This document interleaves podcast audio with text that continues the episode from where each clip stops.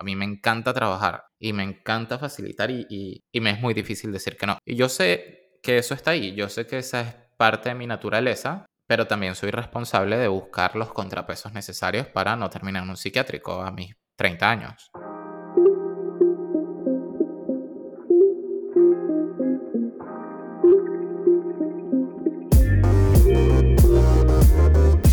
Hola a todos, bienvenidos a otro episodio de Hipercreativo, en este caso el episodio 33. De este lado, como siempre, Sergio Ariza y me acompaña Roxana Kruger. En este episodio vamos a hablar de algo que nos quedó pendiente en el episodio 31. Si lo escucharon, estamos hablando sobre la inspiración, cómo recuperarla, cómo mantenerla y algunos truquitos ya personales Roxana y yo. Y salió un tema interesante que quisimos desarrollar a profundidad en un episodio distinto y es el tema de aburrirse. O más concretamente, porque aburrirnos nos parece valioso para recuperar la creatividad, para generar nuevas ideas dentro de nuestro cerebro, para recargar energías y todo este tipo de cosas. Y también por qué tan, es tan difícil aburrirse o por qué está tan malentendido. Entonces eso es que vamos a hablar hoy. Y para empezar, si quieres empiezo yo, Rods, no sé, tú dime, porque yo soy un fan de, de aburrirme. De hecho, tengo un ritual que es aburrirme una vez al año como mínimo. Pero si quieres empiezas tú, dime cómo te sientes tú con el aburrimiento o por qué te pareció cool este tema cuando, cuando salió en el último episodio. No, no, sí, te dejo que empieces porque me, me parece eso muy interesante, sobre todo que te pongas una meta de al menos una vez al año aburrirse, me parece súper interesante, así que dale. Yo me pongo una meta de aburrirme por lo menos una vez al año y digo, nótese el por lo menos. O sea que si me puedo aburrir más veces, mejor. Yo creo que entre más tiempo tenga aburrirme, más exitoso soy. Así mido yo mi, mi éxito. ¿Y por qué aburrirme o a qué me refiero yo con aburrirme? Estaba buscando una forma de explicarlo, porque la mayoría de las veces que hablo sobre esto con mis amigos, me vuelvo un 8, me empastelo. Es difícil explicarle a la gente por qué te gusta aburrirte. Y hoy encontré un video genial de un señor, creo que se llama Freddy Vega, Freddy, el, CEO de Platzi, estaba hablando sobre cómo mantener el rendimiento. Entonces él agarra y tiene como esta teoría de la energía. Y la teoría de la energía lo que hace es hacer un cuadrante, así como un eje X y Y, con los cuatro cuadrantes de toda la vida. Entonces pone en el eje vertical las actividades que tienen una demanda pequeña de energía y una demanda grande de energía. Y en el eje horizontal pone lo que te hace sentir bien y lo que te hace sentir mal. Entonces, bueno, tienes los dos cuadrantes del lado derecho, que son las cosas que te demandan mucha energía y te hacen sentir bien, las cosas que te demandan poca energía y te hacen sentir bien, y del otro lado tienes las cosas que demandan mucha energía, te hacen sentir mal, y las cosas que te quitan energía o, demandan poca energía y te hacen sentir mal. ¿Qué pasa con esos cuatro cuadrantes? Me, voló la cabeza y lo até de una vez con mi gusto por aburrirme. Nosotros estamos acostumbrados a tratarnos como como esclavos, a trabajar a un ritmo que muchas veces es insostenible y yo acá soy culpable. A mí me encanta trabajar y me encanta facilitar y, me es muy difícil decir que no. Y yo sé que eso está ahí, yo sé que esa es parte de mi naturaleza, pero también soy responsable de buscar los contrapesos necesarios para no terminar en un psiquiátrico a mis 30 años. Y lo que me sirve a mí para mantener ese ritmo tanto como pueda sin comprometer mi salud es aburrirme al menos una vez al año por un periodo de por lo menos un mes. Un mes de mi vida, no son vacaciones, no es irme de viaje, es aburrirme. Con esos cuatro cuadrantes, porque no quiero dejar la idea abierta, uno está muy acostumbrado a trabajar en lo que te pide mucha energía y te hace muy feliz. Cuando tú eres apasionado, trabajas 24/7. El secreto es que, o lo que pasa es que no muchos se toman el tiempo para pasar al cuadrante de abajo, el de cosas de poquita energía y que te hacen feliz como salir con tu pareja, como aburrirte en mi caso, como leer cualquier afición que, sea de poco consumo energético, pero que te haga feliz. Como a la gente se le olvida hacer eso, lo que se van es al otro lado. La actividad que les demanda mucha energía y los hace feliz, de repente les sigue demandando mucha energía y los va dejando de ser felices. Empiezan a pasarse al otro lado. Y después, cuando ya está en el cuadrante energía alta, infelicidad, el, el cuadrante que sigue es ya no tengo energía y soy infeliz que es lo que conocemos como quemarse o como el burnt out, y que es un monstruo muy real y que más de, uno que está escuchando estoy seguro que he experimentado, yo mismo, tú creo que también. Y salir de ahí es difícil. La primera vez que estuve ahí duré seis meses, ocho meses, que puede no parecer mucho y conozco gente que ha durado más ahí, pero ocho meses de, de una vida es un montón de tiempo en el que puedes hacer, en el que puedes querer, en el que puedes lo que sea. Y bueno, después de intentar todo para salir de ahí, en un momento como que bajé los brazos, dejé de estar en guardia y me dediqué a, recuperar el contacto con cosas que me gustaban, como las series que me gustaban, las películas que me gustaban, los videojuegos que me gustaban. Aburrirme me empezó a reconectar con las fuentes de estimulación que antes me hacían apasionado sobre las cosas en primer lugar. Ahí se me ocurrió la brillante idea de proponerme aburrirme una vez al año, por lo menos. Porque ¿qué hace el aburrimiento? El aburrimiento para mí, y otra vez, para mí, Sergio Oriza, no tiene que ser así para todo el mundo, es un paso intermedio un puente que me permite irme muy rápido hacia ese cuadrante de cosas que consumen poca energía, pero que me hacen feliz. Aburrirme es un puente para ver Mr. Robot, toda la serie, en un mes. Y ya mi cerebro no quería saber nada de facilitar, no quería saber nada de, nada, de hablar con otras personas, de nada. Pero Netflix es algo que me entretiene, que me reconecta con historias y que, pues ver Netflix no consume mucha energía, para nada. Así que aproveché esa, esa como trampolín. Y el valor del aburrimiento desde ahí explotó. Porque cuando lo pude empezar a utilizar para recuperarme, ya cuando estaba quemado, dije, ok, si lo hago proactivamente, lo puedo usar preventivamente. Es decir, para no quemarme en primer lugar. Entonces, ahora, cada vez que se aproxima el último cuatrimestre del año, busco tiempo para aburrirme.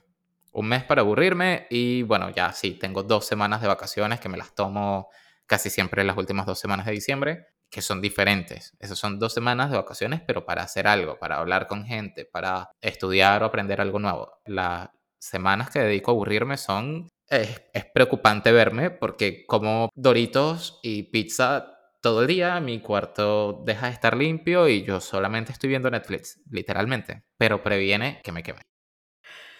Bueno, a ver, para mí tengo que decir que creo que de pequeña siempre creí que el tema del aburrimiento era una pérdida de tiempo. A día de hoy es creo de las cosas más valiosas que podemos tener y coincido absolutamente con lo que decías al principio, esto de, de que no, no lo, creo que no lo valoramos por la hiperproductividad que tenemos hoy en día instaurada en la sociedad y creo que un poquito ya en nuestros cerebros. Y yo no solía, creo, darle realmente el valor que debía de, de darle eh, hasta que me pasaron situaciones similares. No sé si, si podría llamarlas burnout necesariamente, pero situaciones en las que también he sentido que mi cerebro estaba apagado. O sea, que no había, había literalmente cero inspiración en mi cabeza a hacer absolutamente nada y esa parte tampoco era muy positiva. De todas maneras, creo que para mí hay como una diferenciación entre pasar el tiempo y realmente aburrirme. No sé si se lo, será para ti, pero por ejemplo, Netflix en mi caso no entra en categoría de aburrirme. Para mí eso también es una parte de la inversión en lo que en, cosas vamos a decir que me gustan. En donde sí puedo decir que podría quizá encasillarlo en la categoría de aburrirme sería cosas como sencillamente sentarme en el jardín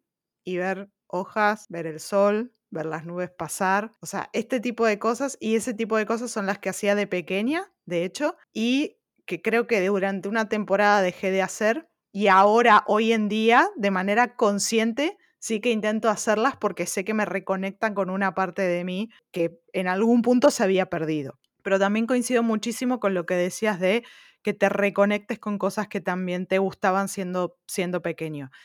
Yo pasaba mis veranos, recuerdo, haciendo manualidades. Para mí eso era como la mejor época de la vida porque era terminar el colegio y pasarme tres meses en la, en la época de las vacaciones del colegio, tres meses haciendo cosas manuales, en mi caso. Ahí exploraba de todo exploraba cantidades de cosas. Y claro, a medida que te vas haciendo más grande, empiezas a trabajar, empiezas como a supuestamente tener estas responsabilidades o tener que asumir la responsabilidad de pronto de ser adulto, parece que esas cosas dejan de estar permitidas, no categóricamente, pero sí como que en nuestro subconsciente hay algo que trabaja por detrás y nos está diciendo esto ya es una pérdida de tiempo, esto ya no vale, esto, esto no aporta. Si no, si no estamos haciendo realmente algo productivo o algo que dé un resultado, parece que no aporta. Entonces, una de las cosas que sí también de manera consciente empecé a hacer en los últimos años fue reconectar sobre todo con ese tipo de cosas, con esas cosas que me gustaban hacer de pequeña, que en mi caso lo que, lo que sí he hecho es que como necesito que tengan un cierto sentido, en muchos casos lo empiezo como si fuera un regalo. Es decir, si tuviera que, lo, lo empiezo como un proyecto, es decir, con un objetivo final, que en mi caso es un regalo, pero ¿De qué manera? Eh, o sea, porque le tengo que dar también unas ciertas limitaciones, que es un poco también lo que hablábamos de la creatividad, que la creatividad ilimitada tampoco nos sirve de mucho porque no sabemos a veces para dónde ir. Entonces, en mi caso, lo, lo baso como dentro de un proyecto y decir, ok, si le tengo que hacer un regalo a esta persona, ¿qué le regalaría? Y eso para mí me abre como un mundo de posibilidades también porque es decir, bueno, ¿qué le gusta a esta persona? ¿Qué colores le gustan? ¿Qué le podría no sé, qué le podría hacer ilusión, qué le podría servir, como que encasillo un montón de cosas dentro de eso, pero siempre basándolo en algo que me guste y algo que realmente tampoco ni me pidieron, porque no es un regalo de cumpleaños, no es un regalo de nada en particular, es sencillamente como una manera de, para mí, de hacer, de, que tenga un foco eso que estoy haciendo, pero que a mí no solo me relaja, sino que la mente está trabajando en otra, en otra sintonía completamente diferente. Entonces, sí que creo que hay como dos vertientes, al menos para mí, que es la parte de hacer, que creo que quizá entran en la de que te hacen felices y, utilizas pocas pocas energías, que quizá pueden ser las cosas que te gustan hacer, pero luego creo que también hay toda una categoría de que es literalmente no hacer nada. Entonces, esa parte creo que también a veces es importante porque incluso si yo dijera, bueno, me la paso haciendo cosas para otros, vale, pero en qué punto hago cosas por mí, ¿sabes? Entonces también por eso me parece también importante hacer como una diferenciación entre ese tipo de, cuestiones. Pero bueno, no sé qué. Ahí creo que va a depender de, de, la naturaleza de cada quien. Yo creo que si me quedo media hora viendo el cielo, me da una CB, en serio. No creo que tenga ninguna condición distinta a la de las personas promedio en mi cerebro que, que, me impide hacerlo, pero me cuesta un montón. Por supuesto, hay excepciones y las excepciones son muy circunstanciales. Puedo estar en la playa y perfecto. Pero del resto, como para invocar esos momentos para mí, bueno, ahora me voy a quedar inmóvil en la naturaleza, no puedo. Pero uno tiene que empezar a identificar creo que es importante que hayas traído eso porque tenemos dos estilos distintos de hacerlo. Uno tiene que empezar a identificar qué es lo que significa aburrirse para uno o para ponerlo en un terreno más neutral y, y, no dar pie y oportunidad a que nos malinterpretemos. Uno tiene que empezar a identificar en qué parte de ese cuadrante de poca energía, sentimientos bonitos, encuentra uno actividades. Porque para mí, ver Netflix, para mí mi cerebro está apagado, está pasivo y viendo Harry Potter, qué sé yo. Pero para otra persona puede ser una actividad considerable. Así que sí, por supuesto que hay matices. Y lo que te quería preguntar es, porque me da la impresión de que tú y yo lo hacemos muy distinto. Yo hago un sprint de trabajo muy considerable en los que no encuentro burbujas de tiempo para aburrirme y después agarro un pedazo de tiempo considerable y me aburro. Y así voy. Es como un ciclo. Es como un ciclo con dos actividades o dos periodos muy identificables. Trabajo intenso, aburrimiento. Pero cuando me dices que tú lo empiezas como proyectos, como para hacerle regalos a personas, siento que de alguna manera es como más ongoing, más sostenido en el tiempo, menos cíclico, sino como más paralelo. Trabajo, pero tengo un espacio paralelamente donde pues mi cerebro puede respirar. ¿Es así como lo haces tú? Recuerda que puedes seguirnos en Spotify y darle a la campanita para que no te pierdas de ninguno de nuestros episodios. Y si nos sigues desde Apple Podcasts, puedes dejarnos tu review para ayudarnos a llegar a más personas como tú.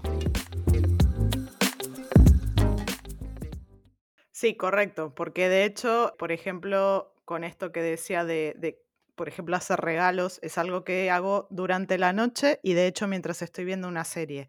Y a mí lo que me desconecta en ese punto es, es estar haciendo lo que estoy haciendo. La serie en sí está como de, de fondo. O sea, no, no, para mí de hecho ver una serie, que eso me parece súper súper interesante porque es lo que dices, o sea, tenemos maneras de hacerlo completamente diferentes, pero súper válidas a la vez, porque obviamente cada uno tiene que encontrar lo que le hace bien. Y de hecho es eso, o sea, mm, para mí ver una serie me implica un Sí, energía mental en poder engancharme en la serie, a no ser que sea algo que de verdad, o sea, me, o por ejemplo, quizá ver una película. Eso sí, quizá puede ser un momento en el cual puedo decir que me puedo desconectar, pero tampoco es el 100% de los casos.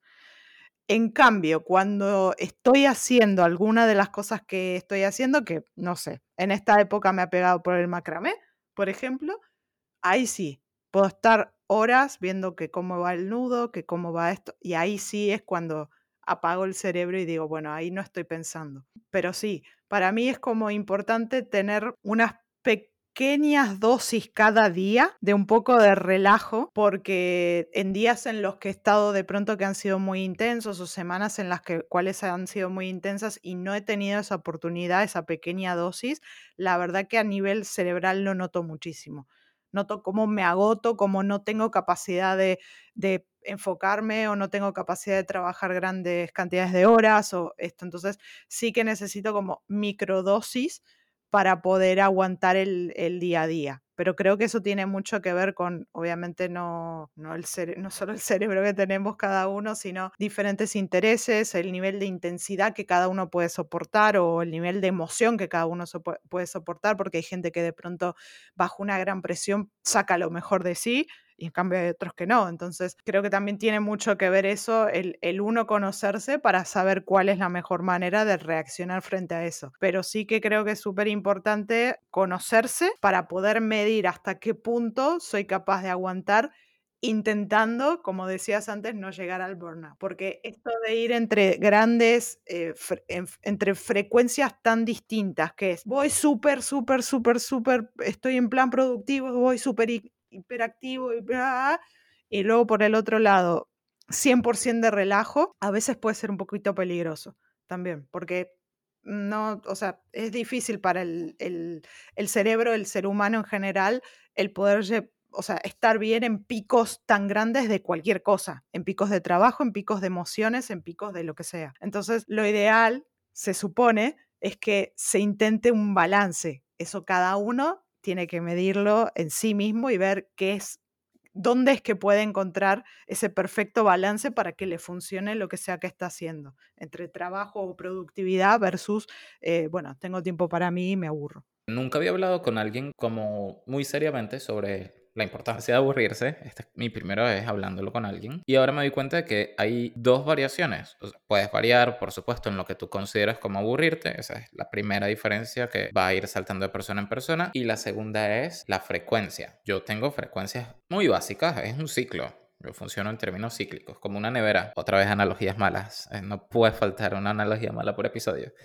Pero bueno, yo funciono como una nevera y Roxana, no tengo analogías para Roxana, pero funciona, digamos, es más en paralelo. Ahora, ¿de dónde sale eso? Tú dijiste la respuesta ya del autoconocimiento, de ser consciente de uno mismo. Y me parece muy importante de haber vivido un periodo de burnout. Porque quemarse es una experiencia humana que va a pasar y que no necesariamente tiene que ver con trabajo porque puede ser un luto, porque puede ser un desengaño amoroso o una ruptura amorosa. Eso es un luto también, en realidad. O puede ser del trabajo, puede que te quemes. Cualquier cosa que te acerque a estar desinteresado desinteresada por lo que haces y triste. Y eso no tiene nada que ver o, o no tiene exclusividad con el trabajo. La vida es la vida. Entonces, en ese cuadrante de abajo, poquita energía, no tengo nada de energía en mi cuerpo y tengo muchas emociones negativas, hay que estar al menos una vez, porque ahí es que con ayuda o sin ayuda hay personas que salen de ahí por voluntad y fuerza y otras personas que necesitan un poco más de ayuda y ninguna está mal, pero cuando sales de ahí es que entiendes qué necesita tu cuerpo para salir de ahí, es que entiendes de qué está hecho tu cuadrante de cosas con energía bonita y de poca energía. Perdón, con sentimientos bonitos y de poca energía. ¿Entiendes ¿Cuál es ese cuadrante de la recuperación? De volver a agarrar el ritmo que quieres, de volver a sentirte como te quieres sentir. Pero para llegar ahí, primero tienes que haber pasado por el feo, por el cuadrante de I don't want to do this anymore. No significa que uno solamente aprenda a través de, de la tragedia o a través de las cosas difíciles o a través de los ritmos de trabajo insostenibles. No, de verdad no creo eso. Pero sí creo que la tristeza es una emoción que hay que vivir forma parte del espectro de emociones humanas y ya está. Uno decide qué hacer con eso después. Cuando pasa lo peor del luto, cuando pasa lo peor del burnt out, cuando decides buscar ayuda, cuando te llega, no sé, inspiración divina y te ayudas tú mismo, como sea. Lo que decidas hacer después es lo que te va a decir, ok, este es mi cuadrante de cosas que me recargan de energía. y que no me tengo que esforzar mucho para hacerlas. En el caso de Roxana, mirar las hojas. En mi caso, mirar Grey's Anatomy. Dos tipos de personas, mismo sentimiento. Pero es muy importante, creo, sí quería como decir eso porque yo no habría podido ser capaz de llegar a la conclusión de que aburrirme es importantísimo y necesario para yo estar bien y sano si yo no hubiese estado triste o si yo no hubiese estado pasando por ese periodo tan, tan desafiante. Posiblemente no hubiese llegado a esa conclusión, seguiría trabajando formas insostenibles y seguiría tomando peores decisiones de las que tomo hoy por eso mismo. Porque cuando uno trabaja de forma insostenible, vive en emergencia. Y cuando vives en emergencia y tomas decisiones por desesperación, las cosas no salen tan bien. Así que a mí me sirvió. Suena como controversial o raro o contraintuitivo, pero quemarme produjo algo muy bueno en ese caso para mí. Si alguien puede llegar a, a, la realización de qué es para él o para ella aburrirse y cómo recupera energía y cómo lo aprovecha de forma preventiva sin haber pasado por un burnout, perfecto. Pero en general creo que parte del autoconocimiento es conocerse en la tristeza. Y después de ahí, bueno, sí, saltar el aburrimiento, que es ya el tema que, que nos apaña. Pero sí, quería, quería decir eso. Creo que es importante eso también, saber hasta qué punto o que, o que hay ciertas circunstancias que te van a dar el conocimiento de saber cuál, cuál es tu baremo, cuál es tu punto crítico al que puedes llegar antes de que luego ya todo sea negro. Porque el, problema del burnout es luego eso, que es muy complicado de salir y prácticamente nada te da un estímulo. Entonces ahí, eh, ya cuando llegas a ese punto, es como demasiado complicado por salir. Y lamentablemente la vida cotidiana sigue. Entonces, si por ejemplo lo que te ha provocado el burnout es un trabajo, probablemente en ese trabajo sigas al día siguiente de que te has dado cuenta que estás consumido por, por la rabia o consumido por la tristeza. Y tendrás que seguir yendo al mismo trabajo y tendrás que seguir cumpliendo probablemente la misma, eh, la misma rutina. Y si tienes familia, tendrás que atenderlos igual. Entonces, eh, es como muy complicado luego seguir tu vida adelante cuando has llegado a un punto tan crítico y que es muchas veces complicado también de salir, eh, sobre todo solo. Entonces, el saber, el conocerse y el intuir hasta qué punto puedo llegar como máximo y si no freno antes, me estoy pasando. Creo que es como súper, súper importante, pero sí, la realidad es que las vivencias son los que al final te dan, te dan ese conocimiento. Probablemente si no has pasado tristeza o no has pasado un burnout o no has pasado situaciones críticas, ya sea en el trabajo, a nivel personal o, en lo que sea, sí, no, no tendrás quizá muchas eh, cosas de las cuales medir hasta qué punto puedes, puedes llegar tu cerebro, tu cabeza o, tu, tu, cuerpo incluso, porque obviamente también estamos hablando de, eh, de eso. Pero sí, o sea, es, como súper, lo de siempre es súper importante el autoconocerse, porque ahí es, que es como casi siempre he oído que dicen, las respuestas al final siempre están en nosotros. Creo que en este caso también aplica. Bien. Bueno, ya estamos sobre la marca de la media hora, así que creo que fue un episodio bastante redondo. Tres key takeaways del episodio para mí y, y después vamos contigo, Rods. El primero es busquen el video de Freddy, el de Platzi, hablando sobre la teoría de la energía, está buenísimo y dura 10 minutos. Está perfecto. Dos, encuentren su estilo de aburrirse, porque no vamos a tener el mismo, y eso está bien, está perfecto. Tres, tocamos temas que involucran, sí, el, el mundo de la salud mental, y nunca está de más recordar que pedir ayuda es genial y siempre es una buena idea. Así que pidan ayuda si se sienten mal. Y ya, esos son los tres por mi parte. Sí, bueno, para mí lo primero es lo que comentábamos hasta, hasta hace unos minutos atrás, es eh, esto del autoconocimiento. Para mí, abrirte a la puerta de autoconocerte te abre un mundo de todo tipo no solo en esto del conocerse y tu, propio estilo, sino en cómo, en cómo eres creativamente, en cómo puedes trabajar, en, tantos aspectos diferentes que de alguna u otra manera los hemos ido tocando a lo largo de los episodios pero creo que eso es como una cosa fundamental. Analicen, diría, el default del día a día que tienen para cualquier cosa que hacen.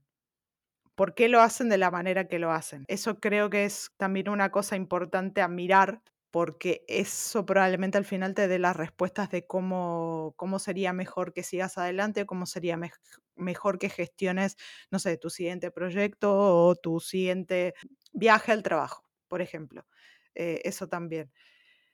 Y sobre todo explorar, porque creo que a veces, tal vez incluso de pequeños no tuvimos la oportunidad de explorar diferentes eh, posibilidades en cuanto a aburrirnos o, o jugar o cosas que nos gusten. Entonces, como siempre decimos, es lo positivo también es iterar y buscar nuevas, nuevas opciones, nuevas posibilidades o probar aquello que alguna vez te recomendaron y no lo habías hecho hasta el momento. Y probablemente eso, eso también ayude como, como parte de todo, este, de todo este mundo de aburrirse y de todo lo positivo que, que trae. Creo que eso sería un poquito para mí. Pues perfecto. Creo que eso cierra el episodio. Ya tienen nuestros takeaways. Ha sido un placer como siempre, Roxana, y nos vamos a ver en el próximo episodio hipercreativo, dependiendo de cuando escuchen, lunes o jueves. Correcto. Un placer también para mí, Sergio, como siempre. Es súper interesante hablar de todos estos temas que nos tocan a todos un poquito de cerca. Así que sí, ya nos veremos. Estamos cerca ya de finales de año. Eh, no sé en qué momento nos escucharán, pero bueno, ahora en el punto en el que estamos grabando, estamos cerca de finales de año, así que quizá ya también nos veamos en el 2022. Hasta aquí el episodio. Esperamos que lo hayas disfrutado. Si te gustó, por favor compártelo con alguien a quien pueda interesarle y cuéntanos qué te ha parecido en nuestro Instagram arroba hipercreativo podcast. Nos escuchamos el siguiente lunes con un nuevo episodio de Hipercreativo.